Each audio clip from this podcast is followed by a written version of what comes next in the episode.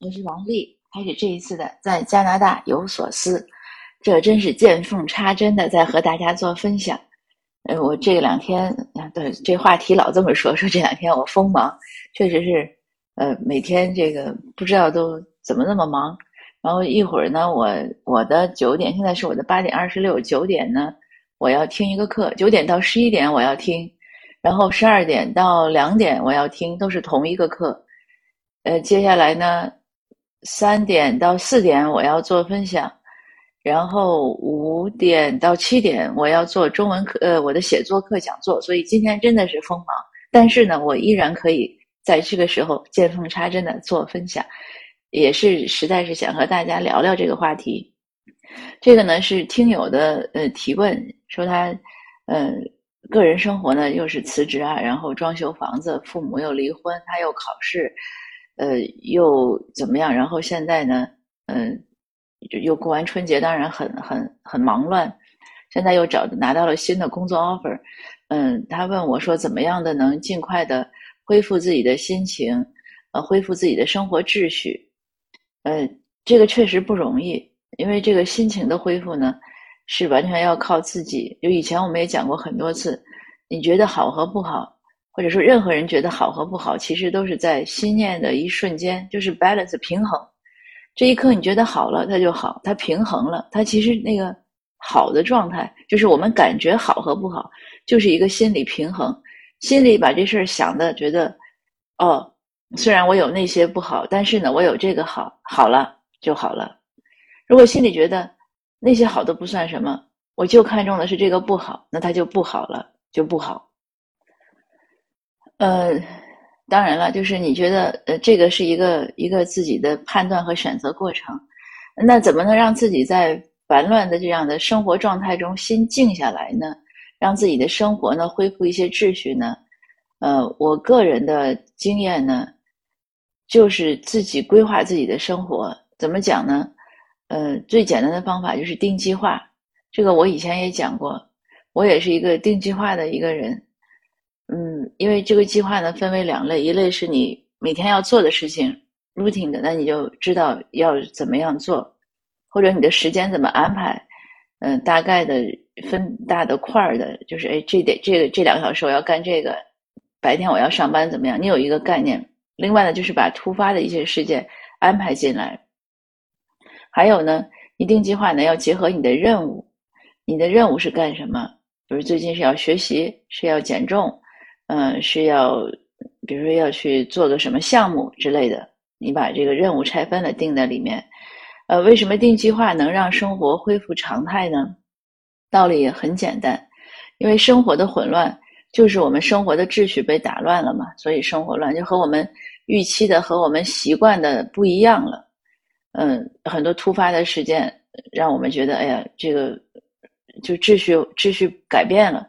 那我们自己把它去恢复就好了。呃，我的一个心态，尤其是四十岁之后呢，或者三十五岁之后呢，我逐渐学会了。呃，所谓的掌控命运，当然这个词有点夸张，但确实是可以掌控自己的日常生活。我尽量去掌控，那就是我要按照我的一些计划去规划我的时间，我去做我想做的事情。这个听起来很容易，其实做起来并不容易。比如说，昨天我跟一个朋友聊天，他很年轻，八零后，可是他又三高啊，又有糖尿病。我说你一天要走一万步，他说我没时间。我说你必须得有时间做这个事情，因为他其实不是呃朝九晚五上班，即使朝九晚五上班，这个时间也要拿出来做，因为现在这个健康对他来说已经是非常迫切的了。我就讲，当然讲的夸张，我说你，他小孩子才几岁，是个女儿，我说如果你不注意自己的身体，你孩子将来婚礼的时候，你要想想你是不是能牵着手把他走红毯，把他送到新郎的手中。这个也真的不夸张，所以呢，我觉得这种就是重要的事情，我们要把，这是我必须要做的，是我想做的事情。我要知道，就是我要按我自己的一些需要去规划我的时间。我们要有这个意识，有这个意识之后呢，你就发现哦，很多有些事情不需要做的，或者可以嗯可做可不做的，你就会放掉。这样一点一点一点，你的人生呢就会和你的预期的呢，呃，至少离得越来越近。我们不能说相去的越来越，就是不能说相去不远，但是至少是越来越近。但是同时呢，在我们做的时候呢，我们的人生目标可能也会有一些相应的调整。那两个越来越近的时候，嗯，甚至完全一致的时候，你是不是就心里很平衡，你就很幸福了呢？所以它是一个有一个内在的逻辑关系。如果有的人呢是每天，呃，不知道自己想做什么，呃，生活给我什么我就接住什么，那这样呢就就不太容易保持一个心理的平衡。所以自己也有一个判断，自己对很多事情有一个判断。嗯，那比如说。我我在家写东西，那可能天儿挺好，我是应该我也想出去玩儿，但是呢，我现在要把东西写完，如要不如果写不完呢，我其实我心自己心里着急，我可能玩了一天呢，我回来心里也不开心，呃，或者有朋友约我去逛街，那我是绝对不去的，嗯，因为那个购物的时候虽然有一些短暂的喜悦，但是之后的疲惫啊和占用我时间之后我的懊悔啊，那个分量更重，我心里就不平衡。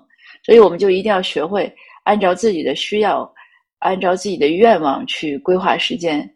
有的时候呢，需要和愿望呢也不是那么一样。比如说像昨天那个朋友，他我想不是真的没有时间，他是不想去走路，或者他认为他不重要。那这个就是自己的一个认识问题了。你把什么放成自己的最重要的，就是一个优先排序的问题。呃，这个也没有什么标准对错。呃，只是说可能会排序的人呢，他就顺畅点；不会排序的人呢，他就可能稍微呃不顺畅。就像理财一样，其实我觉得管理时间，人家都说理财是财商，对吧？有的人就是会投资，呃，能从一块钱可能变成一万块钱；有的人就是一万块钱硬是能投成一块钱，他说这是财商。其实管理时间也是需要一个一个技巧和智慧的，我们把它叫什么时商。嗯，总而言之呢，就是我们要有这个意识。那规划的时间呢，你重要的就是坚持。呃，很多人呢是会规划，但是不坚持，不坚持呢没有任何用啊。当然，规划了时间之后，第一步应该是执行。不执行的计划都是 nothing，没有任何用。呃，执行之后呢，就是一个坚持。呃，坚持对我来说呢。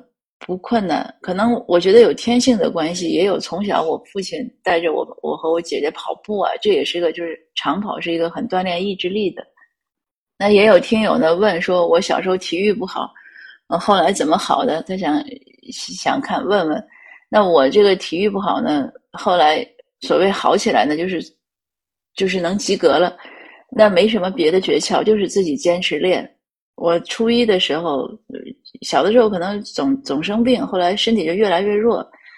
呃，初二的时候开始，可能到初三大概开始要学着跑步，那真的是从从五米开始跑起。到最后到我高三的时候，我从高一开始参加学校女子的越野赛，呃，高一、高二、高三的时候呢，我跑到我们年级的第九，呃，第第十名，对，所以成绩还可以。但是我又没有放，没有就停止上大学，一直跑，跑完跑到大学毕业。你每天早上自己跑，他这个跑步之后呢，就会形成一个习惯，就是你不跑呢，其实也不舒服。呃，我现在，嗯，那当然后来就很很久没有锻炼了。嗯，这两年开始重新跑呢，是从一九年秋天，一九年秋天刚开始是做操，然后一点跑到呃二零二零年呢。九月份正式开始，应该七月，就算九月份吧，正式开始在跑步机上跑，差不多一天五公里、六公里，嗯，到现在还在跑。嗯，只要我不是要一早离开家办事，我有时间跑，我就会坚持跑。嗯，所以这是一个坚持，坚持呢，毅力呢，对做很多事情都有好处。那另外呢，我体育不好呢，还有就是自己也是自己练，比如说我不会双脚起跳这个动作。非常简单，很多人是本能，但是对我来说呢，它不是个本能。啊，我严重的怀疑，可能我小脑有些问题，就我平衡力非常差。呃，那我双脚起跳呢，我差不多练了一个学期，就自己在学校那个沙坑前练，他也就练会了。但是现在呢，就会了。所以我觉得任何事情呢，也不是任何事情吧，大多数事情我们努力呢，还是会有成效。只是因为每个人的天赋不同，有的人可能就努力的长一点，有的人努力的短一点时间。嗯，但是呢，一定会，你就要坚信呢，嗯，只要付出呢，生活总不会辜负你。那这个话呢，也送给我们规划时间的人，你只要想，嗯，你想开始掌控自己的生活了，你想心情安静下来了。